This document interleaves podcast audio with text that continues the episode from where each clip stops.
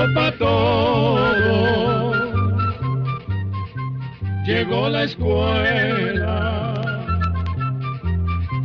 Llegó la escuela. Llegó por radio.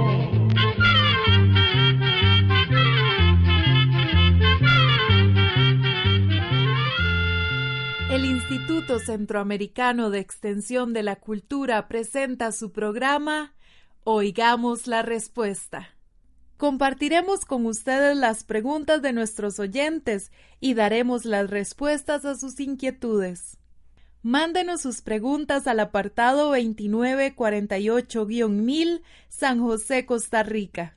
También puede enviarnos sus preguntas al correo electrónico icq.org o encuéntrenos en Facebook como Oigamos la Respuesta. O llámenos por teléfono, código de área 506, número 2225-5338 o 2225 5438. Como venimos haciendo desde hace 53 años, con gran placer presentamos el programa Oigamos la Respuesta del Instituto Centroamericano de Extensión de la Cultura, ICQ. Desde ya muchas gracias por su amable atención a través de este medio de comunicación que nos difunde el programa. La primera consulta del espacio de hoy nos la hizo una persona desde San José, Costa Rica, y consulta lo siguiente. ¿Quién fue el padre Bartolomé de las Casas? ¿Cuál era su nombre completo? ¿En qué año nació Bartolomé de las Casas? ¿Cuándo murió? ¿Y de qué país provenía? Oigamos la respuesta. Bartolomé de las Casas nació en la ciudad de Sevilla, en España.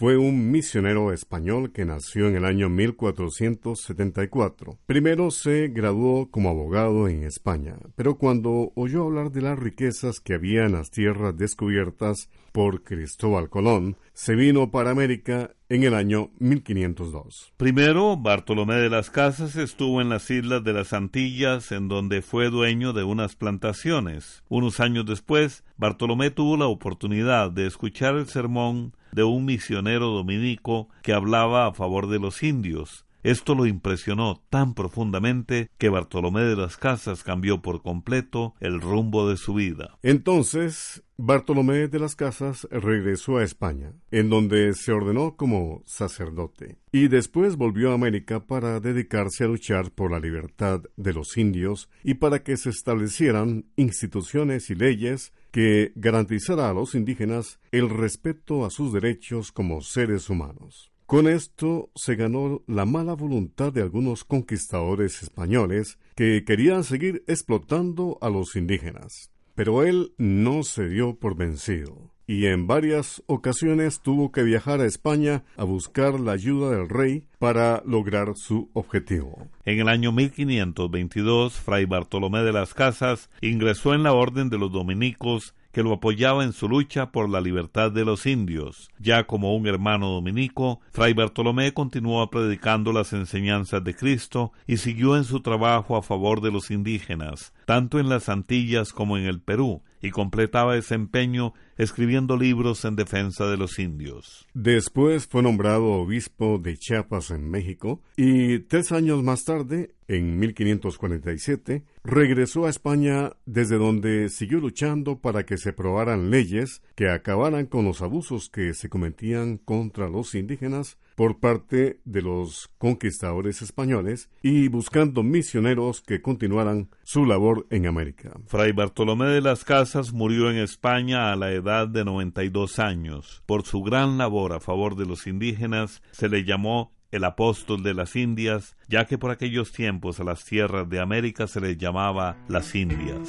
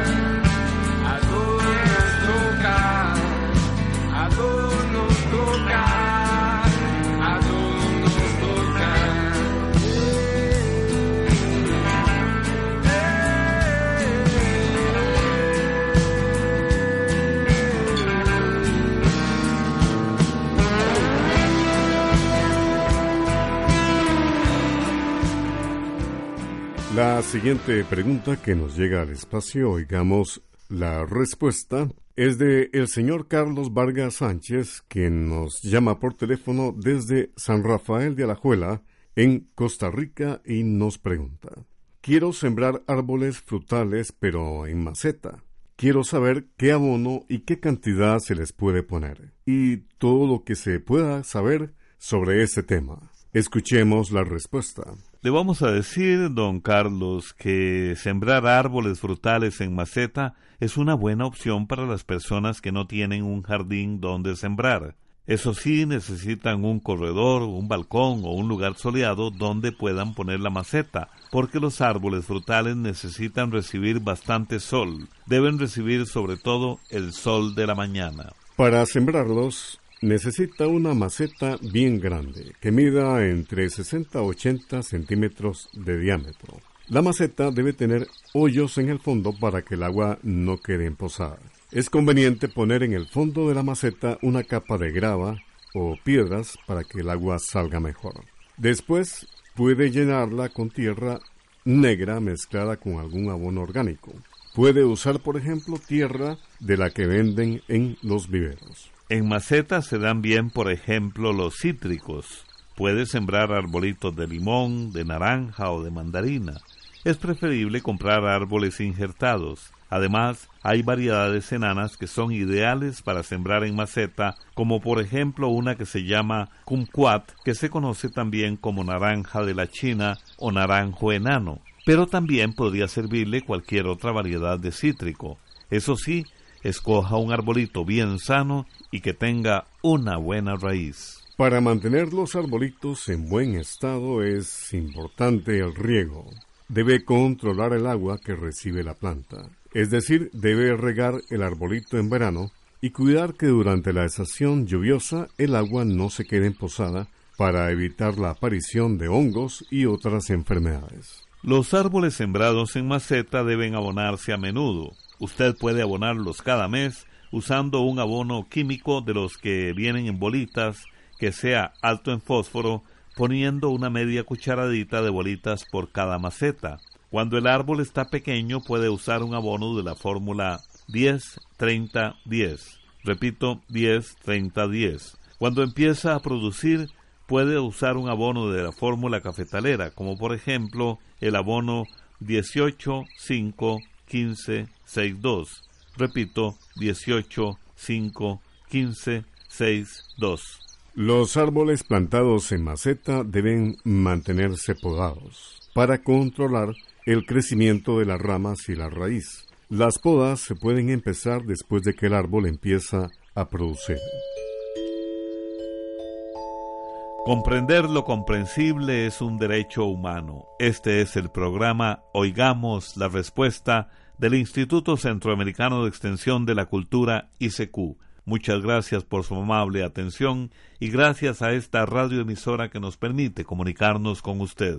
El señor Pablo Barreto Pérez nos envía un correo electrónico desde la ciudad de Managua, en Nicaragua, para preguntar lo siguiente. ¿Por qué las mariposas se aparean a cielo abierto y volando? ¿A qué se debe este fenómeno natural? Oigamos la respuesta. Resulta fascinante observar cómo en la naturaleza todo tiene una razón de ser. En realidad, las mariposas no se aparean mientras están volando. Lo hacen más bien sobre hojas de las plantas, donde después las hembras van a poner sus huevos. Al aparearse, las mariposas están quietas, con las cabezas colocadas en direcciones opuestas y uniendo sus abdómenes. Es así que el macho pasa su esperma a una especie de bolsa que tiene la hembra en su abdomen y de esta forma se fertilizan los huevos de los que saldrán las nuevas crías. Lo que sí hacen las mariposas en pleno vuelo y a cielo abierto es una especie de danza que realizan antes del apareamiento, que es parte del cortejo que hacen estos insectos. Antes del cortejo, los machos identifican los colores y las formas de las alas de las mariposas con las que quieren aparearse. Una vez que escogen la pareja, los machos vuelan alrededor de la hembra, realizando lo que pareciera ser un baile. Al mover sus alas, liberan en el aire unas sustancias llamadas feromonas que estimulan el instinto sexual de las hembras para que quieran aparearse. De esta manera, se establecen las condiciones ideales para que se lleve a cabo el apareamiento, nazcan nuevas crías y así la especie siga existiendo en este maravilloso planeta en el que vivimos.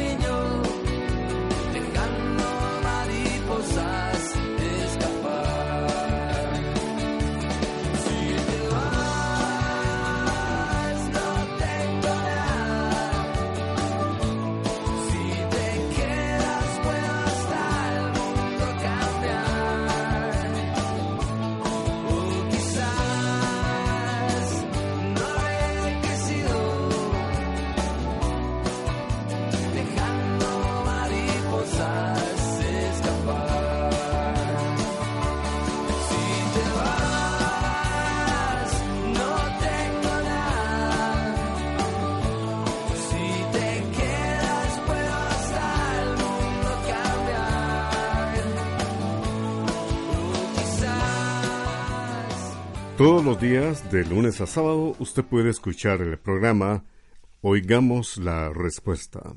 Muchas gracias por sintonizarnos. ¿Cómo se llama el avión y los pilotos que participaron en el lanzamiento de la primera bomba atómica? ¿En qué país, fecha, año y hora sucedió esta tragedia? ¿Cuántas personas fallecieron al instante? Son las preguntas de un estimable oyente que nos ha llamado por teléfono desde San José, en Costa Rica. Escuchemos la respuesta. La bomba atómica es una de las armas más terribles que ha hecho el ser humano, ya que tiene un enorme poder destructivo. La primera bomba atómica fue lanzada el 6 de agosto de 1945 durante la Segunda Guerra Mundial. Un avión militar de los Estados Unidos, bautizado con el nombre de Enola Gay, dejó caer una bomba atómica sobre la ciudad de Hiroshima, en Japón. El piloto encargado de llevar a cabo esta dificilísima misión se llamaba Paul Wilfred Tibbets y su copiloto era Robert Lewis. Cuentan que eran las 8 de la mañana de un día azul despejado cuando se lanzó la bomba sobre la ciudad. La bomba explotó a unos 500 metros del suelo.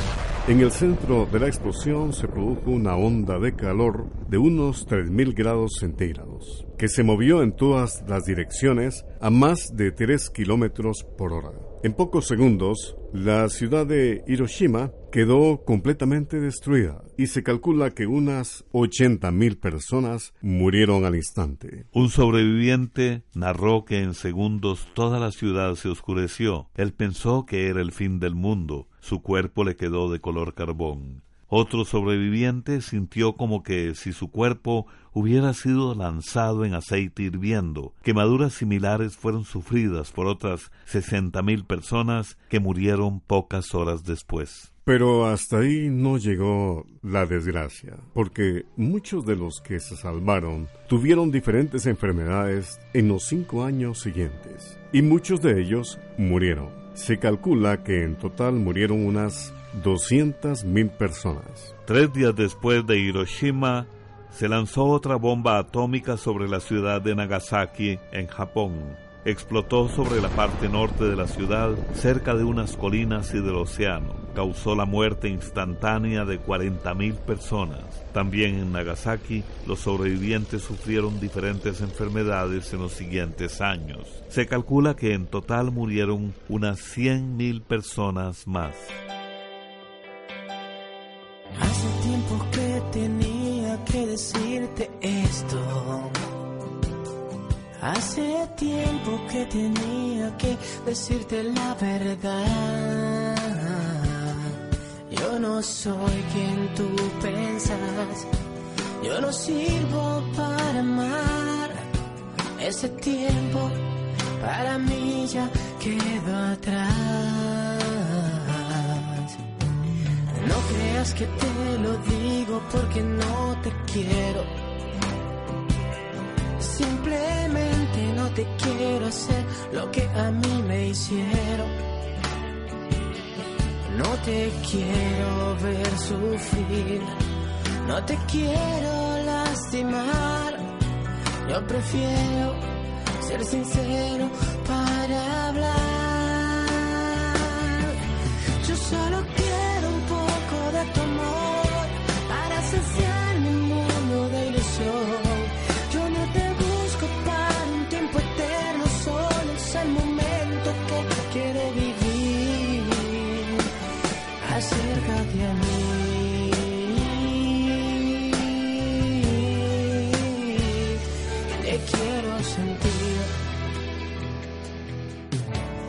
No sé si me entenderás lo que te estoy diciendo. Con amor se empieza muy feliz, se termina sufriendo. Mejor hay que inventar otra forma para andar. Disfrutemos el momento especial.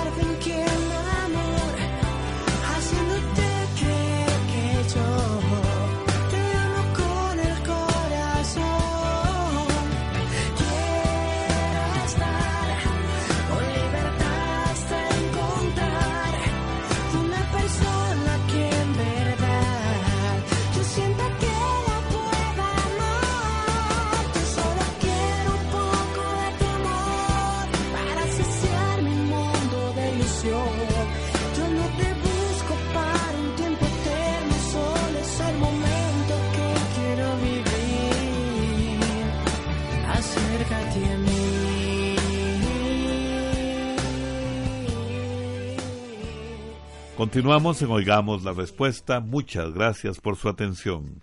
La señora María Cecilia Monge Ureña nos llamó por teléfono desde la ciudad de Alajuela en Costa Rica para consultar lo siguiente. Hace como un mes me diagnosticaron diabetes. Me gustaría que me den consejos ya que no sé mucho de esta enfermedad. Oigamos la respuesta. Vamos a decirle a la señora María Cecilia que La diabetes o azúcar en la sangre se produce cuando el órgano llamado páncreas no funciona bien. El páncreas produce una sustancia llamada insulina, que sirve para transformar los azúcares que contienen los alimentos de manera que el cuerpo pueda aprovecharlos bien. Cuando el páncreas no produce insulina o el cuerpo no usa la insulina como debería hacerlo, el azúcar se va acumulando en la sangre. Usted debe saber, doña María Cecilia y oyentes de Oigamos la Respuesta, que a pesar de que hasta el día de hoy no existe una cura definitiva para la diabetes, si el paciente sigue las recomendaciones del médico, eso sí, al pie de la letra, puede tener una larga vida. Muchas veces el tratamiento que mandan los médicos es con inyecciones de insulina. Otras veces recetan pastillas que activan el páncreas para que produzca mayor cantidad de insulina. Pero los medicamentos no pueden hacer todo el trabajo para mantener los niveles normales de azúcar en la sangre. Para esto es necesario que la persona haga ejercicio regularmente, que controle su peso y siga la dieta que le indica el médico. La dieta es muy importante porque lo que la persona come está directamente relacionado con la cantidad de azúcar que va a tener en su sangre. Pero como no todos los pacientes diabéticos se encuentran en las mismas condiciones y como una persona no siempre tiene el mismo nivel de azúcar en la sangre, no es posible indicar una dieta que sirva en todos los casos. De manera que lo más aconsejable es que cada paciente siga las indicaciones que le ha dado el médico o el nutricionista cuando va a la consulta.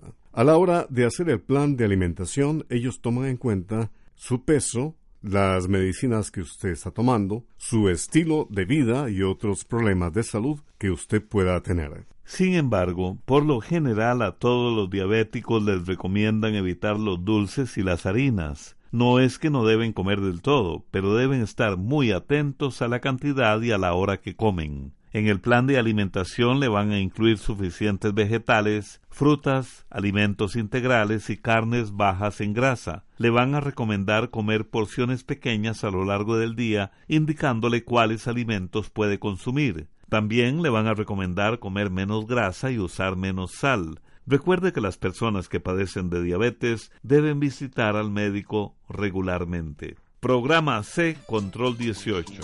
¿Quién es la locutora más famosa del fútbol? ¿Los animales hablan entre sí? ¿Quién fue Alfredo Cruz Bolaños? Esto y más es lo que usted podrá escuchar mañana a esta hora y aquí, en esta su emisora, en el espacio de Oigamos la Respuesta. No se lo pierda. Y así llegamos al final del programa del día de hoy. Los esperamos mañana en este su programa Oigamos la Respuesta.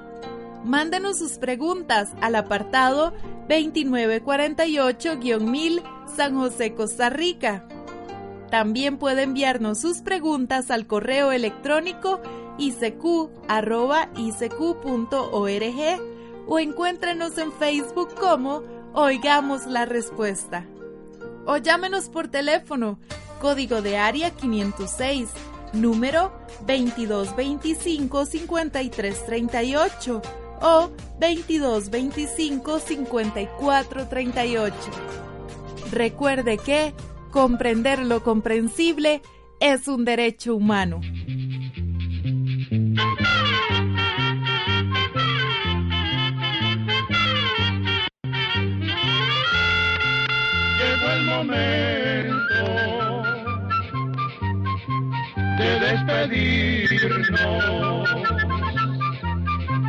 Se va a la escuela, se va cantando